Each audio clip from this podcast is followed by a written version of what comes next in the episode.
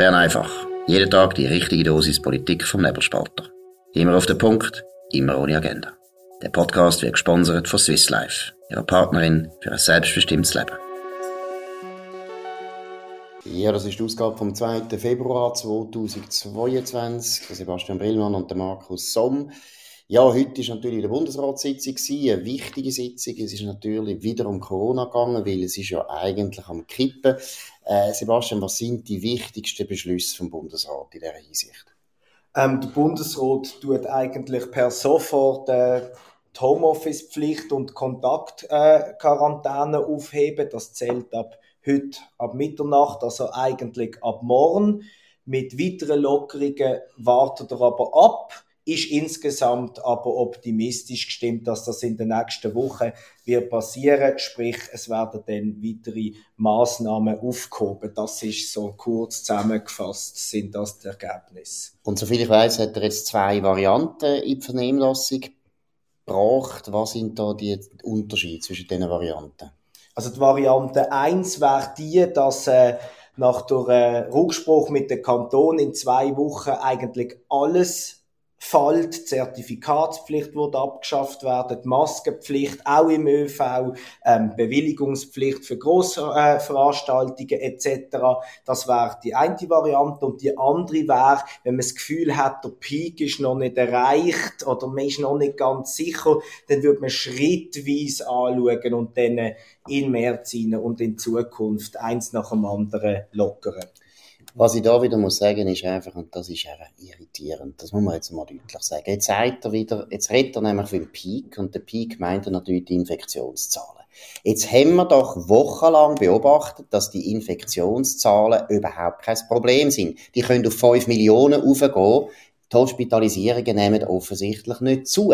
Es ist ein absolut vorgeschobenes Argument, wenn man jetzt sagt, ja, wir müssen jetzt noch den Peak abwarten. Der Peak spielt gar keine Rolle. Ob es jetzt noch ein bisschen raufgeht oder ein bisschen runtergeht, spielt keine Rolle. Die Hospitalisierungen bleiben tief. Das haben wir jetzt genug lang können beobachten. Andere Regierungen in anderen europäischen Ländern, wo auch zu den glaube relativ hoch zivilisierten Ländern gehören, wie zum Beispiel Dänemark, wie zum Beispiel England und so weiter, haben schon lange jetzt den Ausstieg eingeleitet. Ich finde es unglaublich äh, störend, dass der Bundesrat da weiter. Was ist los? Ich, ich sehe das gleich. Ich glaube, es war wirklich äh, möglich gewesen, heute äh, der, der Freedom Day, wie man auch immer da hat wollen begehen, hat man da äh, können machen. Gerade du hast es angesprochen, Dänemark ist da vorausgegangen und der Bundesrat hat immer ein bisschen auch damit begründet, schaut ins Ausland, viele sind strenger, wir sind da wunderbar dabei. Heute hat er die Chance gehabt. Ich hätte da auch ein, bisschen mehr Mut erwartet, gerade weil du es angesprochen hast. Was ist der Peak, oder? Ich meine, wir müssen auf die Hospitalisationen schauen und selbst wenn die würden konstant bleiben, sind sie konstant so tief, dass das sicher äh, möglich gewesen wäre. Genau. Und man verliert einfach wieder zwei Wochen. Jetzt gibt es natürlich auch Leute, die sagen, ja, kommt ja nicht drauf an. Aber es sind wieder zwei Wochen, wo zum Beispiel unsere Gastronomie Probleme hat. Es sind zwei Wochen, wo die Leute das Gefühl haben, das ist gleich immer noch schlecht und so weiter. Es hätte meiner Meinung nach im Bundesrat jetzt wirklich gut angestanden, einmal einen gewissen Mut zu zeigen, mal zu zeigen, hey, ich habe verstanden. Ja gut, können wir jetzt nicht ändern. Es kommt so. Ich glaube, so wie ich die Regierung würde einschätzen und Kantone auch, werden wir in zwei Wochen staffelweise äh, da einleiten, den Ausstieg und wie es wahrscheinlich vermutlich leider wahr wird sein, die Maske wird am Schluss fallen, obwohl das eigentlich das absurdeste Mittel war für diese ganze Corona-Bekämpfung, aber halt auch ein sehr symbolisches.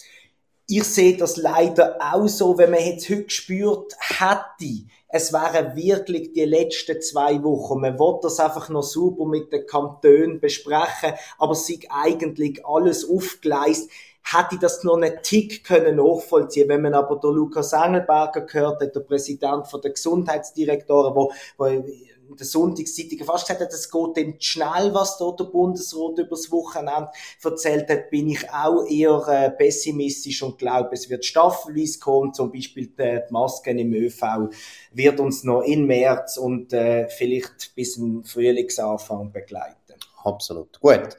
Dann gehen wir jetzt zu einem zweiten Thema. Äh, sind die neue, neuesten, letzten Umfragen gemacht worden zu den Abstimmungen vom 13. Februar. Und zwar Tamedia hat eine Umfrage veröffentlicht, aber auch die SRG. Äh, Sebastian, was sind die wichtigsten Erkenntnisse? Wir fangen vielleicht mal mit dem Mediengesetz an. Das ist ja das, was die Leute am meisten beschäftigt. Genau, da äh, sieht der Trend äh, nach einem Nein aus. Äh, bei der SRG sind 49 Prozent dagegen, 46 Prozent dafür. Beta Media äh, sagen 42 Prozent äh, nur ja, das ist sogar ein bisschen noch extremer und ähm, die Politologen, die für Tamedia die Umfrage gemacht haben, sagen, es gibt nur eine 36-prozentige Chance für die Befürworter, dass das Mediengesetz durchkommt. Gut, und was vor allem äh, interessant ist, das sieht man bei der SRG, oder? Bei der SRG, wo ja eigentlich die erste Umfrage im Vergleich zu der Tamedia für die Befürworter positiv war. Dort sieht man jetzt aber eindeutig, dass das Ja-Lager äh, kleiner geworden ist. Also es ist ein Trend, oder? Wir haben dort noch 48 zu 48 in der ersten Trendumfrage, während Tamedia ist dort schon klar gewesen, dass, oder aus Sicht von der Tamedia ist klar gewesen, dass Gegner äh, obsiegen.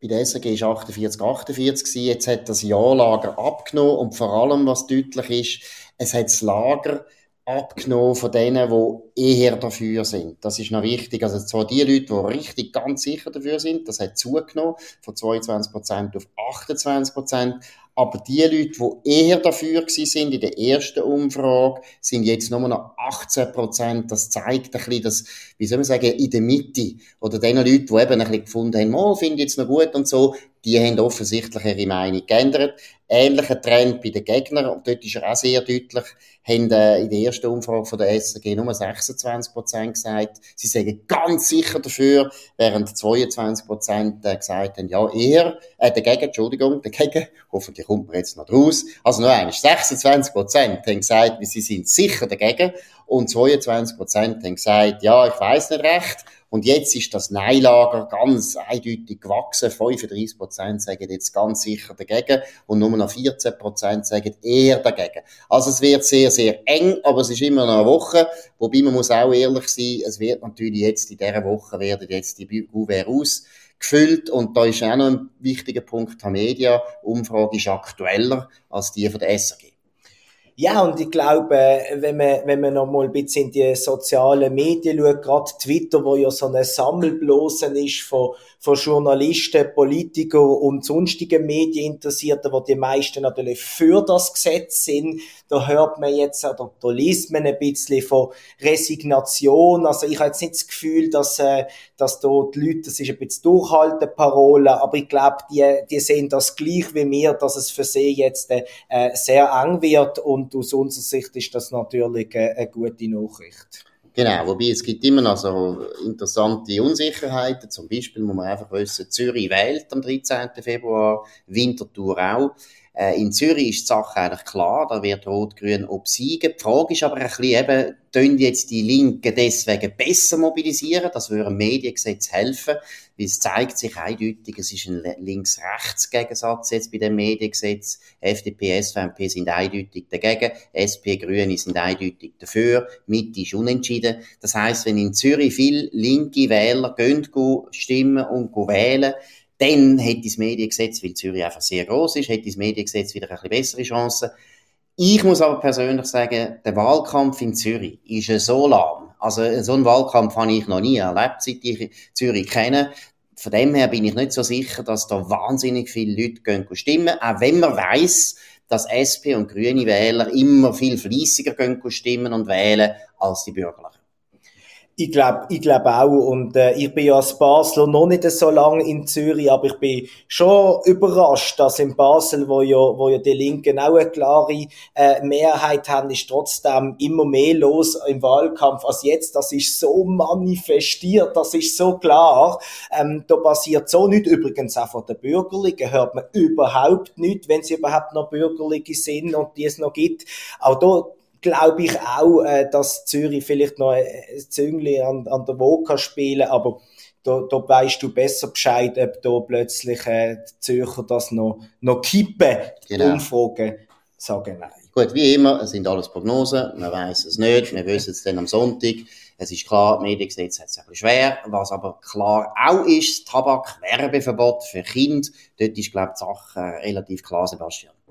Ich finde das wahnsinnig überraschend, auch Dorasch, ähm, zu den Umfragen, Tamedia 60% Ja, SRG sogar 63% Ja, da gehen auch ähm, die Umfragen machen davon aus jetzt schon, dass es langt, obwohl der Vorsprung ein bisschen knapper geworden ist. Und das finde ich schon noch verrückt, weil äh, das gibt eigentlich Widerstand von Mitte rechts, wo das, wo das bekämpft, wo das als übertrieben ansieht. Und es war erst die 25. von 225 Initiativen, die durchkämen. Also über die Deutlichkeit staune ich, vor allem wenn es um so viel Geld geht, wenn man vor Jobverlust warnt, hat das meistens eine, eine, eine gute Wirkung gehabt. Jetzt offen offensichtlich nicht mehr, weil man sich derart auf die Zigaretten eingeschossen hat.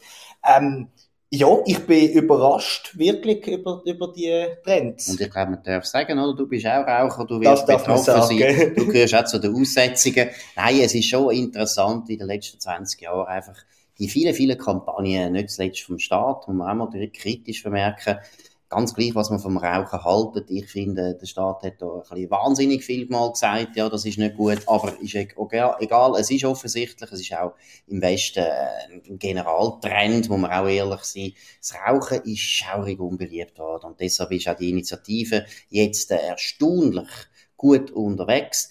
Was ich vielleicht noch als letzten Gedanken einbringen wenn das Mediengesetz jetzt scheitern und die Initiative kommt sicher durch, muss man einfach sehen, der 13. Februar wird ein schwarzer Tag sein für die mm. Schweizer Medien, weil das Tabakwerbeverbot betrifft natürlich die Medien auch ganz brutal. Äh, auch wenn, da muss ich auch sagen, oder, Printinserat sind äh, natürlich wahnsinnig zurückgegangen von den Tabakkonzernen, aber die Medien sind immer die wichtigsten Gegner von Werbeverbot, logischerweise. Wir, wir, wir leben von der Werbung, wir leben von den Inserat ich sage es, ich betone es auch noch einmal, alles, was illegal verkauft werden darf in der Schweiz, muss man auch können bewerben. Ich sehe das nicht ein, dass da für gewisse Produkte ein Verbot gibt von Werbung. Aber wenn also das Mediengesetz auch noch scheitert, dann muss man sagen, ist ein harter Tag für die Schweizer Medien.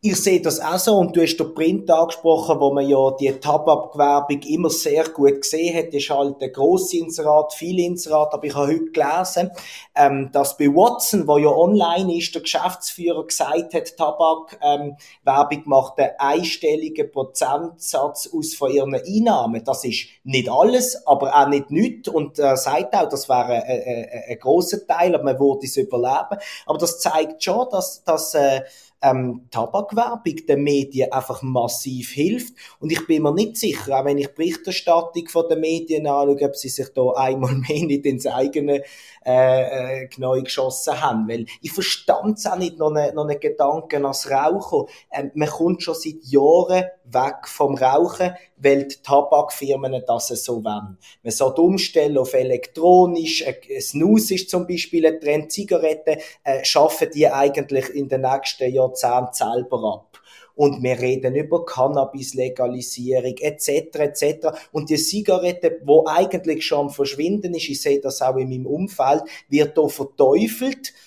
Und ich glaube, da machen, da machen wir einen Fehler, weil die Leute sind selber genug gescheit, um, um das begriffen. Und eben, für, für uns zum Beispiel als Medien wären sie durchaus wichtig als Kunde. Absolut. Und eben mit Cannabis finde ich auch, da siehst, da siehst du einen der grossen Widersprüche von den Leuten, die eben einerseits, äh, das sind eher Linke, Cannabis wollen unbedingt liberalisieren. Eine Droge, die noch nicht so alt eingeführt ist, aber Drogen, Tabak und Drogen, Alkohol wird dann bekämpft von den gleichen Kreisen. Das ist ein bisschen ironisch.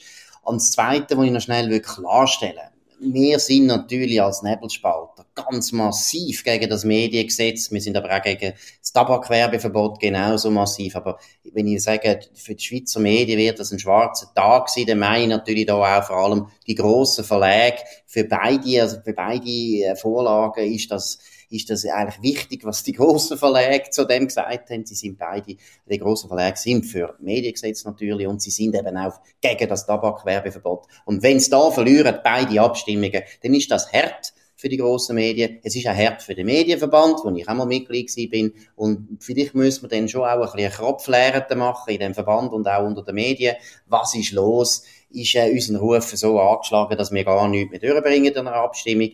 Jetzt müssen wir aber langsam äh, das beenden. Das ist Bern einfach gewesen, heute vom 2. Februar 2022. Sebastian Brillmann und Markus Somm. Danke für die Aufmerksamkeit. Ihr könnt uns abonnieren auf nebelspalter.ch oder auch auf Spotify oder auch auf Apple Podcasts. Würde uns freuen. Könnt uns weiterempfehlen, kommentieren, kritisieren, loben natürlich, haben wir auch noch gern. Wir wünschen einen sehr schönen Abend und wir hören uns morgen wieder auf dem gleichen Kanal zur gleichen Zeit. Das war Bern einfach, immer auf den Punkt, immer ohne Agenda. Gesponsert von Swiss Life, ihrer Partnerin für ein selbstbestimmtes Leben.